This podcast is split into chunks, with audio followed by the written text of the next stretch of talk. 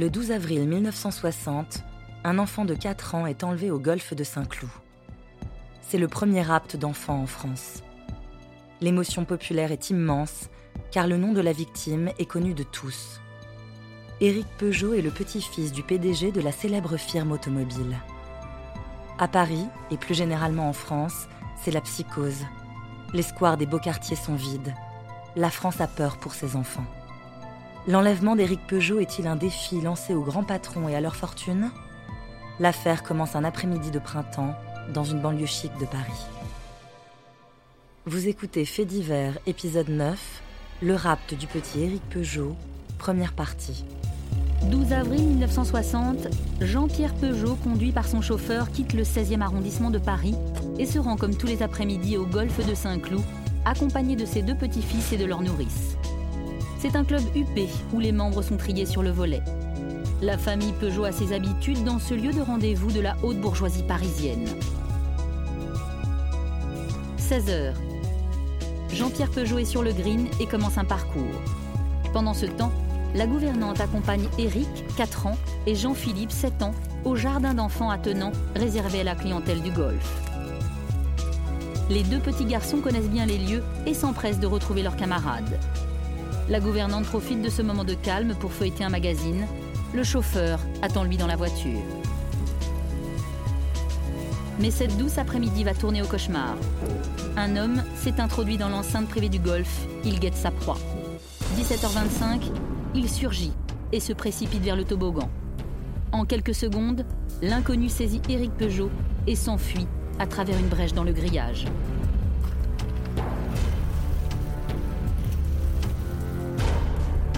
Un complice déguisé en chauffeur attend dans une Peugeot 403 noire identique à celle utilisée par le grand-père du petit Eric.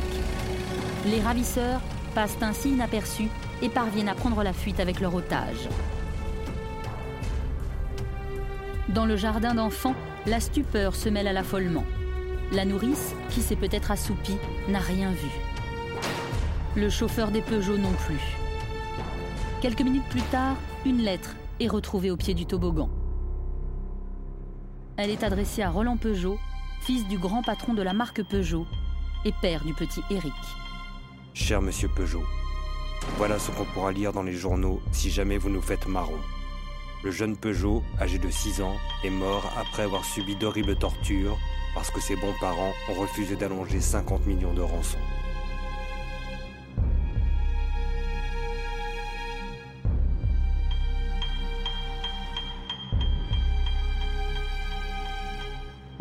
La missive, anonyme, tapée à la machine, est d'une rare violence.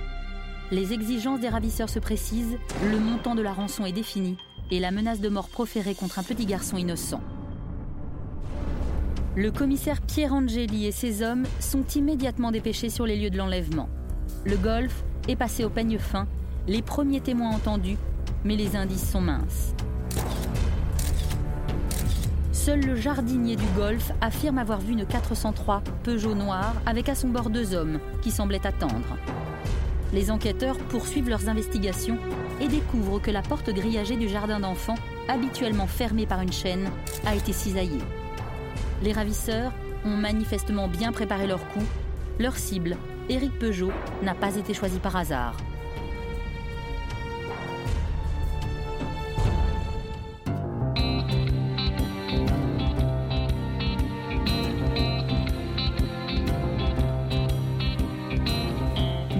1960, l'économie française connaît un essor sans précédent.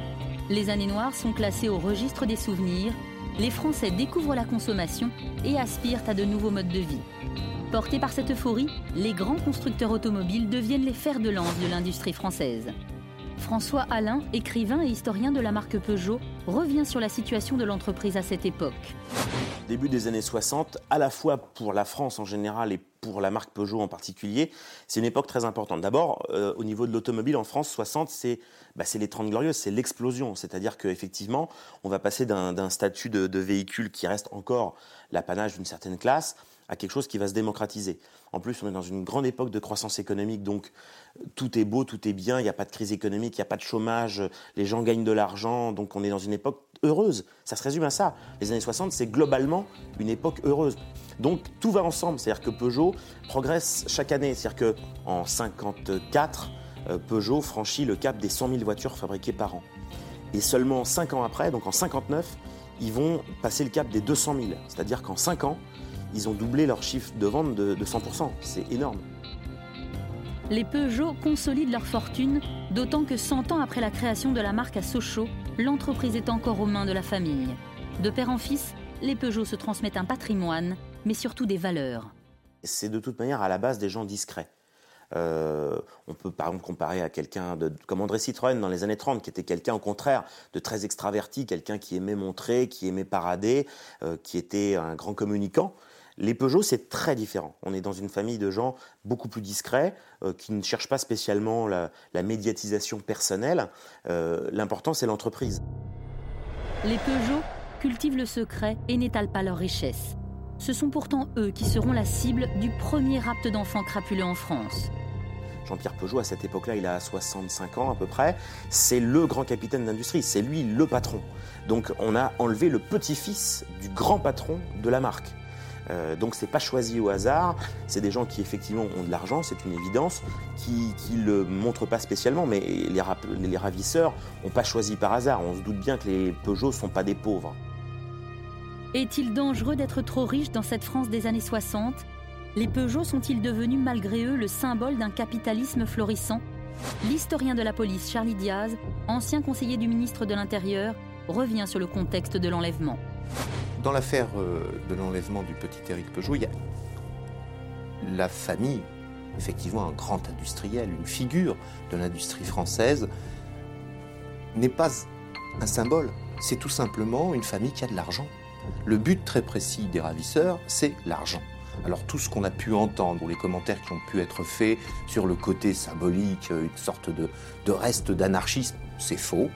Je crois que la volonté, c'est de gagner de l'argent. Euh, la volonté, c'est de le faire en prenant le moins de risques possible. Ce qui est sûr, c'est compte tenu de la personnalité de la famille, la pression a été vraisemblablement extrêmement forte sur les policiers parce que c'est une affaire qui a dû être suivie au plus haut niveau de l'État. Et à partir de cet instant-là, il est évident que tout risque de mettre en péril la vie de l'enfant, aucun policier n'a voulu le prendre. Ça va de soi. La maréchaussée n'a jamais été confrontée à une affaire d'enlèvement d'enfants. La famille Peugeot refuse d'essuyer les plâtres et de compromettre la vie d'Éric. Les risques, c'est Roland Peugeot qui va les prendre. Contre l'avis des policiers, il va négocier seul avec les ravisseurs. Dans ce cas précis, rien encore n'a habitué, préparé les policiers à négocier avec les familles. Par la suite, on va prendre l'habitude de traiter ce type d'affaires et notamment de mettre en place un protocole qui doit être accepté par les familles. Le principe est d'expliquer aux familles que peut-être l'otage est déjà mort quand ils vont déposer la rançon. Donc que tout est avantageux que de collaborer avec la police tout de suite, parce que ça va nous permettre d'obtenir des informations, voire de capturer l'un des malfaiteurs et par là même de libérer l'otage. Dans ce cas précis de l'enlèvement du petit Éric Peugeot, aucun protocole de ce type n'existe encore. On est aussi dans une époque où il n'y a pas dans, l'esprit des, parents euh, l'idée qu'on puisse enlever votre enfant pour demander une rançon. C'est quelque chose de tellement inimaginable, tellement tabou, que, à contrario, on ne prend aucune mesure, on ne prend aucun personnel pour protéger spécifiquement l'enfant. L'enlèvement d'Éric suscite une immense émotion. La foule compatissante se presse devant le domicile des parents Peugeot, tandis que radio et télévision multiplient les flashs d'informations. C'est dans un contexte de psychose que 24 heures après l'enlèvement, Roland Peugeot décide de s'adresser directement aux ravisseurs, à la radio et la télévision. L'industriel puissant s'efface derrière un père brisé.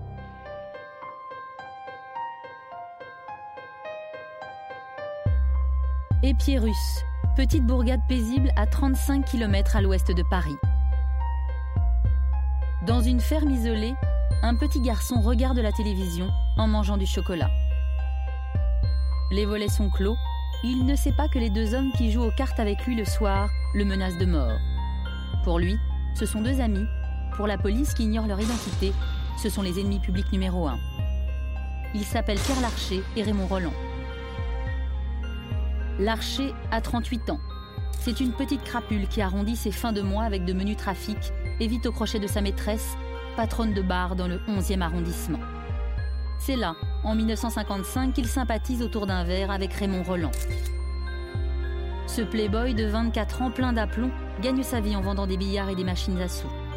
Il est vaniteux, mythomane et rêve de mener la grande vie dans la capitale. Les deux hommes ont en commun des origines bretonnes, mais surtout une très mauvaise situation financière. L'inspecteur de police Pierre Perrault a été un homme clé dans le dénouement de l'affaire Peugeot. Il se souvient de la naissance de ce projet d'enlèvement. Vous savez comment ils ont trouvé ça? Quelle est la base de cette affaire-là? Vous le savez C'est un roman. C'est un roman policier qu'ils ont lu et qui les a inspirés. Écoute, réfléchis. Les Wilton sont millionnaires. Tu l'as bien vu dans les journaux. De plus, c'est sa gosse, sa fille unique. Qu'est-ce que tu crois? Qu'il va marchander la rançon de sa môme? Je sais bien, répondit l'autre. Mais pour trouver 500 000 en liquide Un gars qui est à la tête de 6 millions de dollars a les moyens de se démerder. Si personne n'a jamais mené ce genre d'affaires à bien, c'est par manque de culot. Les mecs ne misent pas assez gros, c'est tout. Je suis tranquille. Ce coup-ci, ça va marcher. Alors autant ramasser le paquet. Quand ils ont lu le roman policier, ils se sont dit bon, ben, il faut qu'on enlève un enfant. Mais comment Qui Oh, mais ils ont dit mais Peugeot, c'est riche. Là, on va pouvoir prendre de l'argent. C'est comme ça que c'est venu. Alors, ils ont fait une enquête autour, ils ont vu qu'il y avait un gosse qui allait tous les jours au, euh, Paris. Et c'est ça, ils, ont, ils ont fait des surveillances et tout, puis ils l'ont enlevé.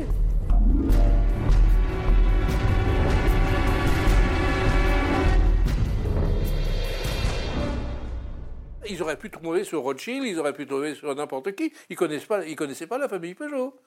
C'est simplement parce que quand ils ont fait des recherches pour trouver quelqu'un qui avait beaucoup d'argent et qui était susceptible d'avoir un enfant ou un petit enfant, ils sont tombés là-dessus. Entre le polar et la réalité, il y a un monde que l'Archer et Roland vont franchir avec une audace incroyable, allant même jusqu'à copier la lettre de rançon du livre Rapt. Les deux sont pauvres, les deux rêvent de fortune, Roland pour assouvir ses envies de luxe, l'Archer pour prendre sa revanche sur un destin maudit. Maître Binsard a été l'avocat de Pierre Larcher bien avant l'affaire Peugeot. Il revient sur le parcours de son client. D'abord, il avait eu une enfance et une jeunesse euh, pénible.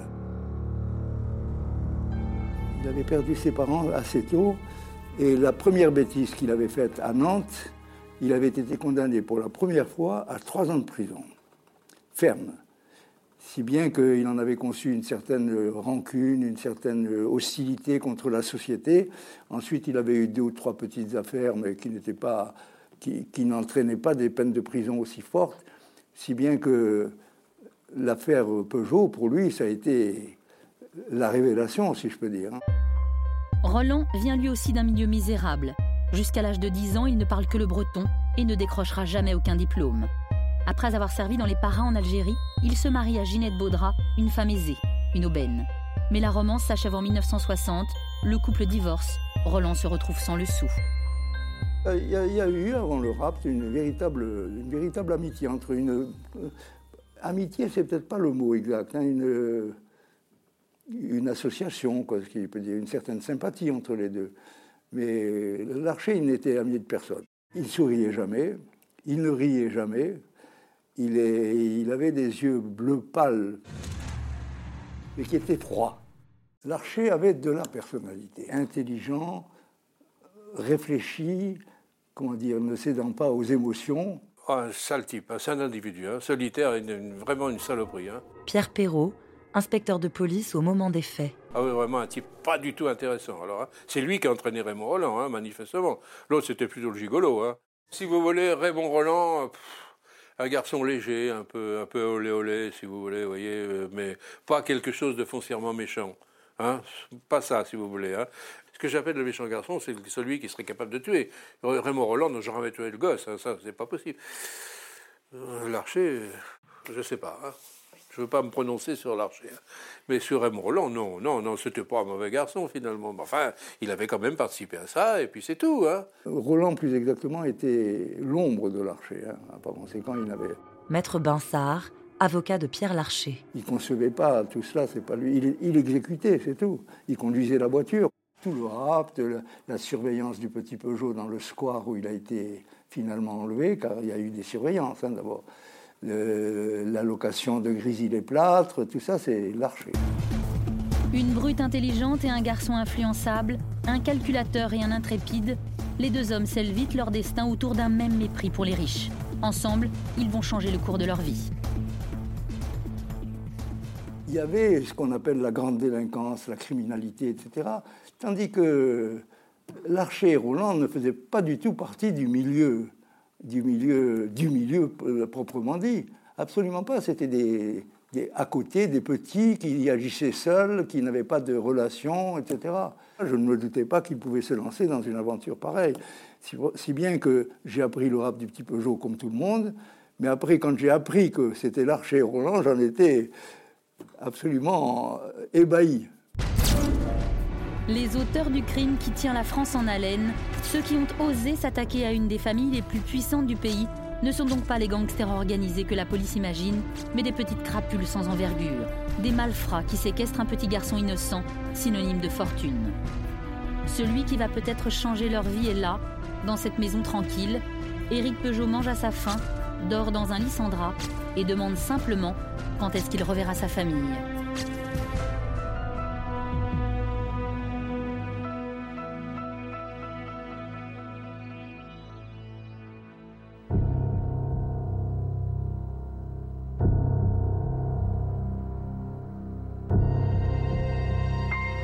Avenue Victor Hugo, le téléphone des Peugeot sonne enfin.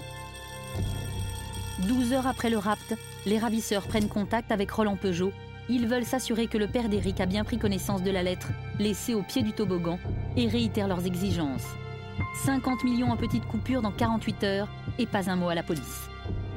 En accord avec le ministre de l'Intérieur, le commissaire Pierre Angeli se plie aux exigences de la famille et accepte de laisser le père de l'enfant négocier seul avec les ravisseurs. L'enlèvement du, petit Éric Peugeot. Charlie Diaz, historien de la police et ancien conseiller du ministre de l'Intérieur. Comme toutes les affaires d'enlèvement d'enfants, c'est d'abord une pression terrible pour les policiers. Ça, je crois qu'il faut très clairement le dire.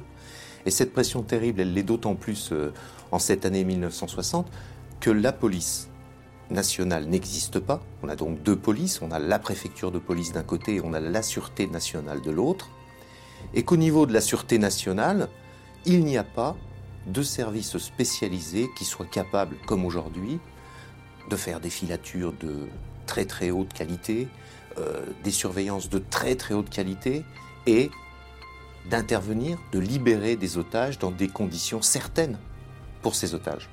Alors je crois que tout le monde, tout le monde se trouve dans cette situation de dire si la police intervient, se fait remarquer, se fait trop voir, il y a un risque objectif pour l'enfant. Donc il y a une vraie réserve des policiers qui préfèrent laisser sa chance à la famille parce que l'idée, c'est que là, peut-être, l'enfant sera sain et sauf. Avec naturellement le risque par la suite de disposer de moins d'éléments d'enquête et de retarder d'autant l'identification des criminels. C'est une lettre qui fixe à Roland Peugeot les modalités de la remise de rançon. Le rendez-vous est donné le lendemain à 16h au passage d'Oisy dans le 17e arrondissement de Paris. Les ravisseurs ont écrit leur scénario. Roland Peugeot devra avancer seul avec sa mallette et la déposer au sol quand un homme s'adressera à lui en disant ⁇ Gardez la clé ⁇ Assisté de son beau-frère et du directeur financier de la société, Roland Peugeot prépare les 50 millions. Une somme faramineuse pour l'époque. L'équivalent de plusieurs millions d'euros actuels. C'est le prix de la vie de son fils. 15 avril. Roland Peugeot se rend à l'endroit convenu avec la sacoche contenant la rançon. Il avance dans le passage d'Oisy et attend le signal.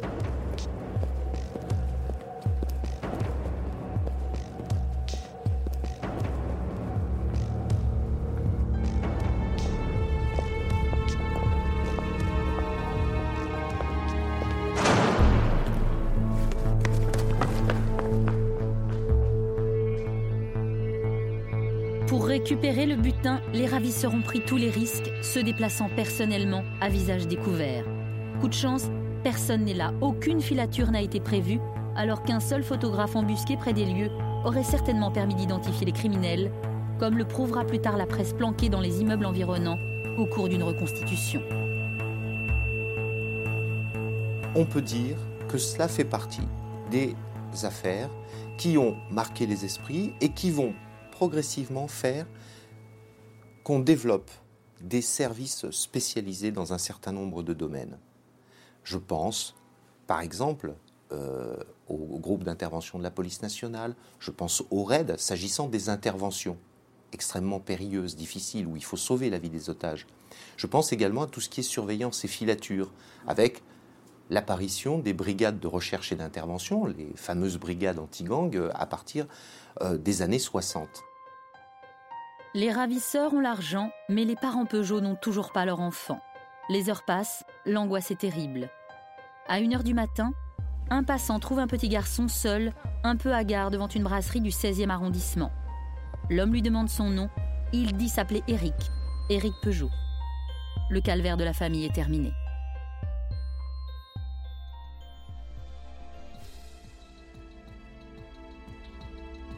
Vous venez d'écouter un épisode de Faits divers.